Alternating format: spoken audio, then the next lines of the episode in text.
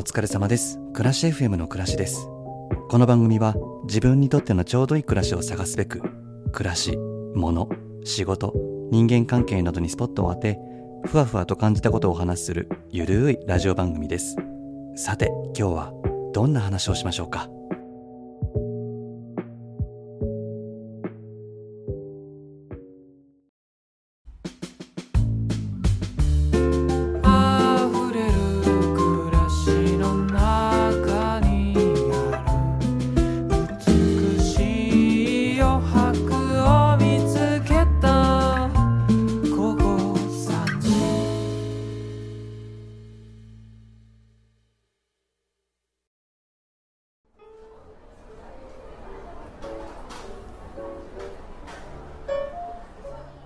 疲れ様です。暮らし FM の暮らしです。今日も家事のお供にちょっとした隙間時間にお休み前にゆるく聞いてもらえたら嬉しいです。新しい掃除機を買いました、まあ、何を買ったかは後ほどお伝えするんですけれどずっと使ってたダイソンの掃除機が壊れちゃったんですよね。スイッチをしても1分ぐらいで止まっちゃうようになってこれは掃除できないなと思って買ったんですけれど以前もね急に動かなくなってバッテリーが原因だったらしくって交換をしたんですけれども、まあ、もう部品の交換をしたりやり取りするのがめんどくさくってもう手放して新しい掃除機を買うという決意をしました。で、まあ、どのメーカーの掃除機を買うのか目星をつけてからヨドバシカメラさんに行こうと思ってあ、のいくらか溜まってるポイントを使いたかったんで。でネットでいろいろ調べていたんですよね。条件としてはコードレスタイプ？スティッククリーナーってやつですかね。で紙パック式じゃなくってカプセル式かサイクロン式。デザインがシンプルで色は白か淡いグレー。1回の稼働時間が20分くらい持つといいなっていう。まあこれくらいの条件ですかね。で金額は上限2万5千円ぐらいに抑えたいなって思っていたんです。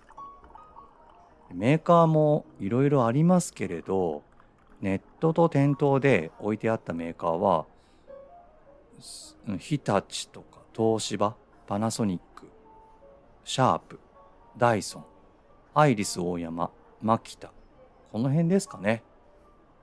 掃除機ってさあもっと安いと思ってたんですけど案外高いなと思って値段見たら。5万とか6万とかそれ以上の掃除機もいっぱいあってまあ性能を追い求めるとまあ値段高くなりますわな。うん。ちょっと思ってたより高かった。で前から気になっていたのはマキタっていうメーカーの掃除機。僕がミニマリストを目指そうと思ったきっかけでもあるミニマリストさんがマキタの掃除機を使っていた気がするんですけどちょっともう相変わらず曖昧な話をしてますけれどシンプルデザインでパワフルな吸引力頑丈な作りという評判なんですよね。デパートとか駅構内とかで清掃員さんがマキタを使ってるのよく見かけるんですけれど見たことありますかね？あらかじめネットでいろんなメーカーの掃除機を見つつ、まあ、今回はマキタにしてみようと一択でヨドバシカメラに行きました。ヨドバシって掃除機のお試しができて他の家電量販店はちょっとわからないんですけれど吸引力とか音の大きさとかなんとなくの使い心地を体感できるんですよね。ただ残念なことに僕が一択で買おうと思っていたマキタはお試しをやってなかったんですよ。だし僕が足を運んだヨドバシでは現在本体のみの販売でバッテリーは別売り。そして取り寄せになるって表示があったの。もう今日買って今日から早速掃除したいって思ってお店に来たからもうえー、もうお取り寄せ無理もう待てないって思ってあえなく牧田は選抜から外れました。もうがっかり。がっかりでした。で近くのハードオフあの家電量販店ヨドバシに行く前に一応ハードオフも見たんですよね。で近くのハードオフで中古のマキタが8000円で売っていたのを思い出してそれでもいいかなって思ったんだけれどうんでも誰かが使った掃除機ちょっと嫌だなって思って、まあ、やっぱりやめました中古はね。それでねまあうん今日買って今日使いたいって思って取り寄せが必要なマキタは選抜落ちしたって、まあ、さっき話したんですけれど結局それ以外のメーカーの掃除機でピンとくるものがなくて結局その日は買わずに帰ったの。結局その日は買わずに帰ったの。で家帰ってねダイソンを手に取りスイッチを押してもし正常に動いてくれたら新しい掃除機のことで悩まなくても済むと思って、まあ、スイッチ入れたんだけどもうやっぱり1分しか動かない。もう1分で家中の掃除が終わるわけでもなくやっぱり買わなきゃダメかと思ってどうしようかなって思ってたらふととあるメーカーの掃除機のことを思い出したんですよ。でそれが今回購入した掃除機。プラスマイナスゼロっていうメーカーのコードレスクリーナーです。実は前の家でプラスマイナスゼロの掃除機を使ってたんですけれどうんと2階建ての一軒家に住んでたんですけどね僕。1階はダイソン。2階はプラスマイナスゼロの掃除機を使い分けていたんですよ。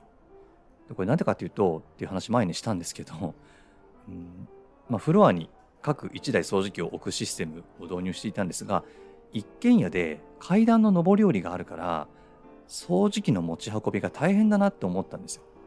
で例えば1階に掃除機を置いといて2階のホコリとかゴミを発見した時にねあ1階まで掃除機取りに行くのめんどくさいなって思うと掃除をするその動作に遅延が生じるんですよね。で見逃しちゃうみたいなこともあったんでいやもうこれは今掃除したいと思ったらパッと手に取って掃除ができるようにしようと思って1階2階各フロアに掃除機を置くシステムを導入したってわけなんです。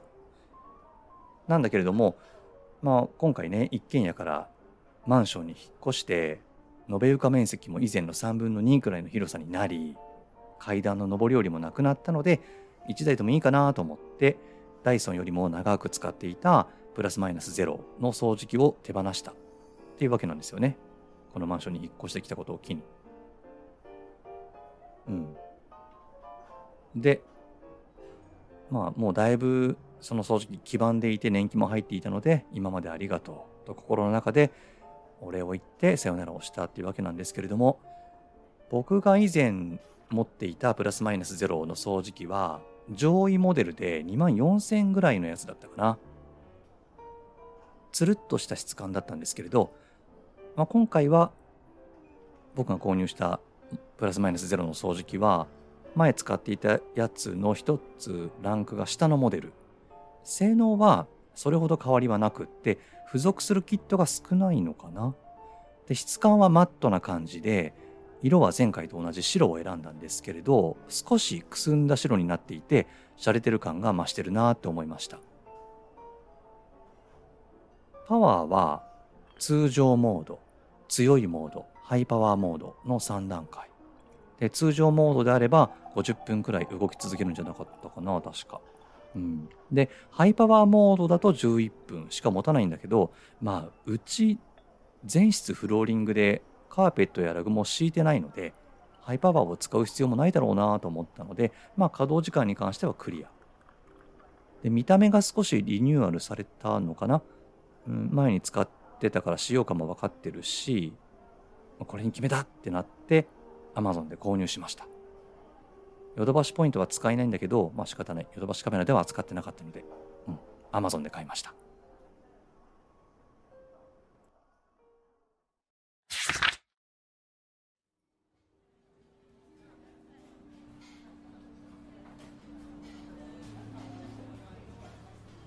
プラスマイナスゼロっていうメーカーの家電は掃除機以外にもいろいろあるんですけれど僕がこのメーカーを押すポイントは家電の性能よりもデザインなんですよね。インテリアに馴染むデザインなのがすごく好きです。我が家のように、うん色味が少ない部屋だったり物が少ない部屋にね家電を置くと浮きがちになるんですけれどもプラスマイナスゼロの家電はそうならないもうそっと佇んでくれるんですよね。ってことでプラスマイナスゼロの企業理念を読み上げますとですねプラスマイナスゼロは世界中のお客様に向けて生活と空間にしっくりと馴染むものをお届けすることで暮らしの中のちょっとした幸せ感を提供し続けてまいります。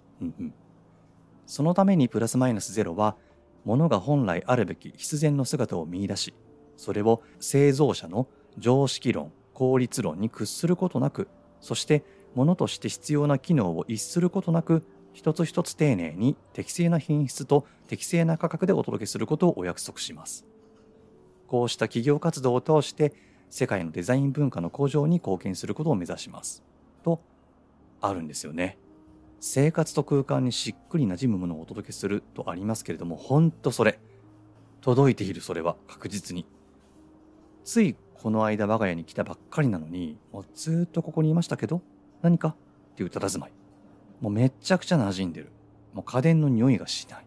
それから常識論と効率論に屈することなくってありますけれど機能を求めすぎてデザインがどこかに行ってしまったっていう家電ってあると思うんですがデザインは捨てない。必要最低限の機能で十分っていう企業の思いが確かに詰まっている。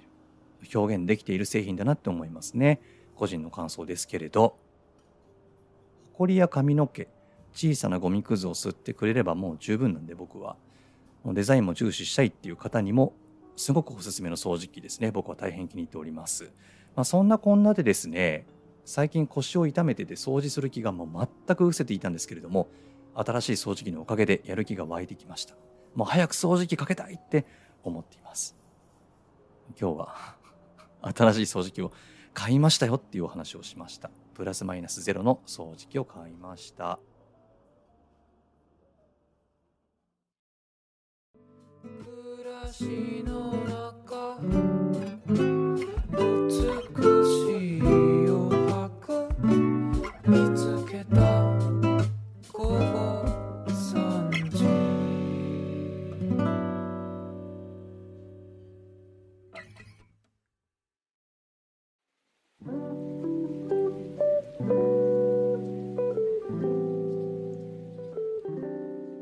感想お便りをいただきました。テイナーネームあやちゃんさん。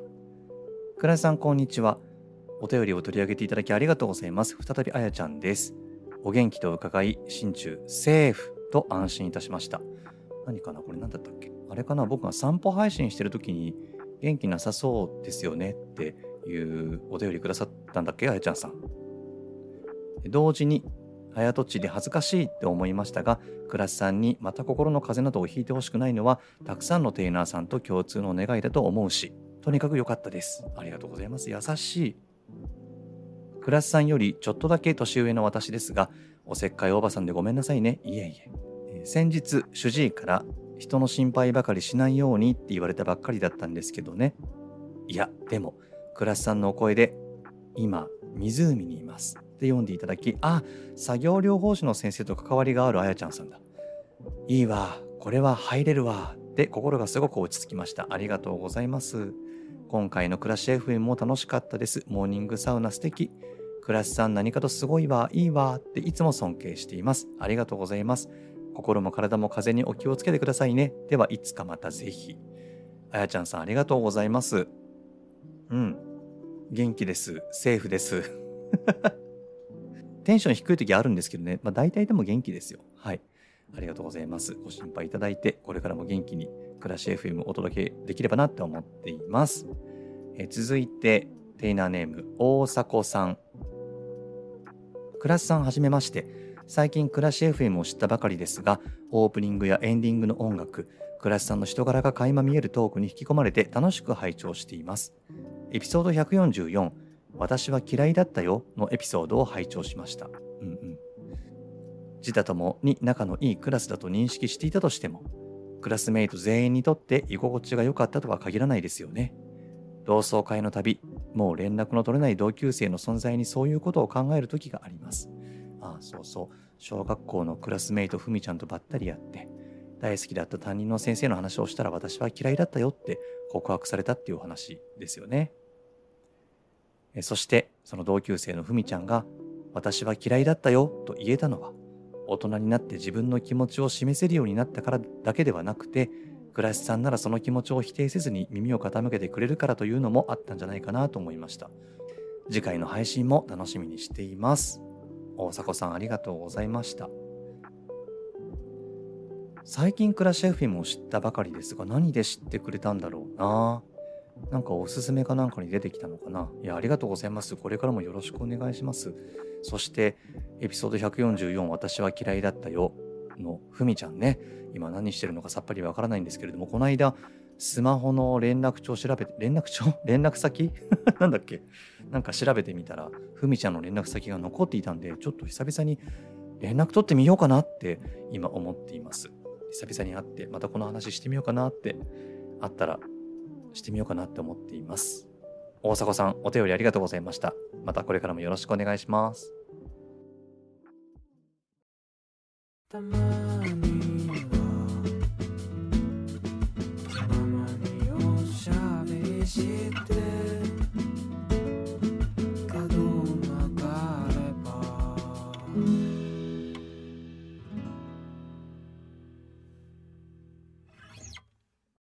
暮らしのノート日々の暮らしの中でふと感じたことを忘れてしまわないようにノートやメモ帳にしたためる。そんな誰かのノートの1ページをちょっと覗いてみたくはありませんか？ポッドキャストに携わる方々に書いていただいたノートの1ページをご紹介する。そんなコーナーです。今日はゲイとおこげのニュースと吉右衛門さんのノートです。パシャパシャと水の音。ほんのりとプールの塩素の匂い。子供たちのはしゃぐ声。カーテンから溢れる刺さるような日差し。いつもの変わらない朝が始まる。ベッドに横たわりながら細めで眺めるスマホの画面。大した情報は何もない。寝ぼけながら歯磨きをしていたら、ちょうど洗濯が終わる。急いで洗濯物を干して、納豆卵ご飯をかき込み、食べながらお弁当の準備をする。そんなこんなしていたら、もう家を出なくてはいけない時間に。今日もすごい暑い。自転車通勤はとても辛いけど、満員電車よりはマシだ。ジムでシャワーを浴びて着替えて会社に着く。そつなく仕事をこなし、特に何事もなく一日が終わった。溢れる暮らしの中にある。帰宅中のイヤホンから穏やかな曲としっとりとしたパーソナリティの方の声が疲れているような、疲れていないような、体に小川のせせらぎのように流れ込んでくる。ああ、心地いい。けど、どこか寂しい気持ちが僕の中で溢れていく。そんな感情に飲み込まれそうになっている間に自宅に着いた。アレクサ、ただいま。お帰りなさい。帰ってきてくれるのを待っていました。アレクサがいつものお帰りの挨拶をしてくれ、電気をつけてくれた。アレクサ、音楽かけて。お風呂に入って夕飯の用意をしよう。リュックからお弁当箱を出してキッチンに運んだ。そこには朝食べた汚れた食器がそのまま置いてあった。ああ、そうだ。彼、今海外に行っていたんだ。ベランダに干してある洗濯物が風に揺られている音がした。スピーカーから流れる曲の歌詞がふと耳に入ってきた。あなたがいないだけでこんなに夜が寂しいなんて不思議ね。あなたと出会い人を愛する意味を少し知った気がした。暮らしのノート。暮らしの一コマをしたためたノートの1ページ。次回もお楽しみに。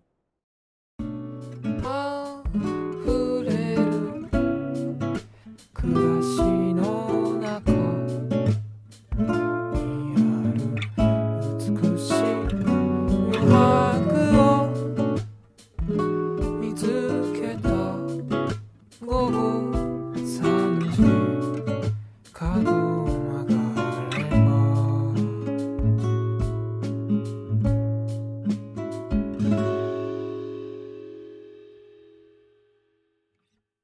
掃除機の話なんですけど、壊れてしまったダイソンの掃除機ね、夜中に出して、で、朝、ゴミ置き場に行ったらね、なかったの。ダイソンの掃除機だけ。誰かが 盗んだんでしょうね、きっと。まあ、盗んだっていうか、ゴミとして出したからいいんだけどさ、あんな壊れた掃除機どうするんだろう直してなんかお金にすんのかね。なんか、まあ、捨てたものだからいいんだけどさ、ちょっと気持ちよくないなと思って、まあいいんですけどね。まあということで、暮らし FM では皆さんからのお便りをお待ちしています。暮らしにまつわること、物、仕事、人間関係などについて感じたこと疑問に思っていることを番組概要欄にあるお便りフォームからお寄せください。よろしくお願いします。この番組に興味を持ってくださった方は番組のフォロー、Apple Podcast のレビューや Spotify の評価でポチッと星をつけてくださるととってもとってもとっても励みになります。よろしくお願いします。ということで、11月。もう今年も終わりますな。早いですね。早いですねっていつも言ってますけど、早いですね。残りわずかですけど、機嫌よく暮らしていきましょう。それでは、暮らし FM、この辺で、暮らしでした。出会えたのちょうどいいところを少しずつ少しずつ集めて作られてく日々は旅のよう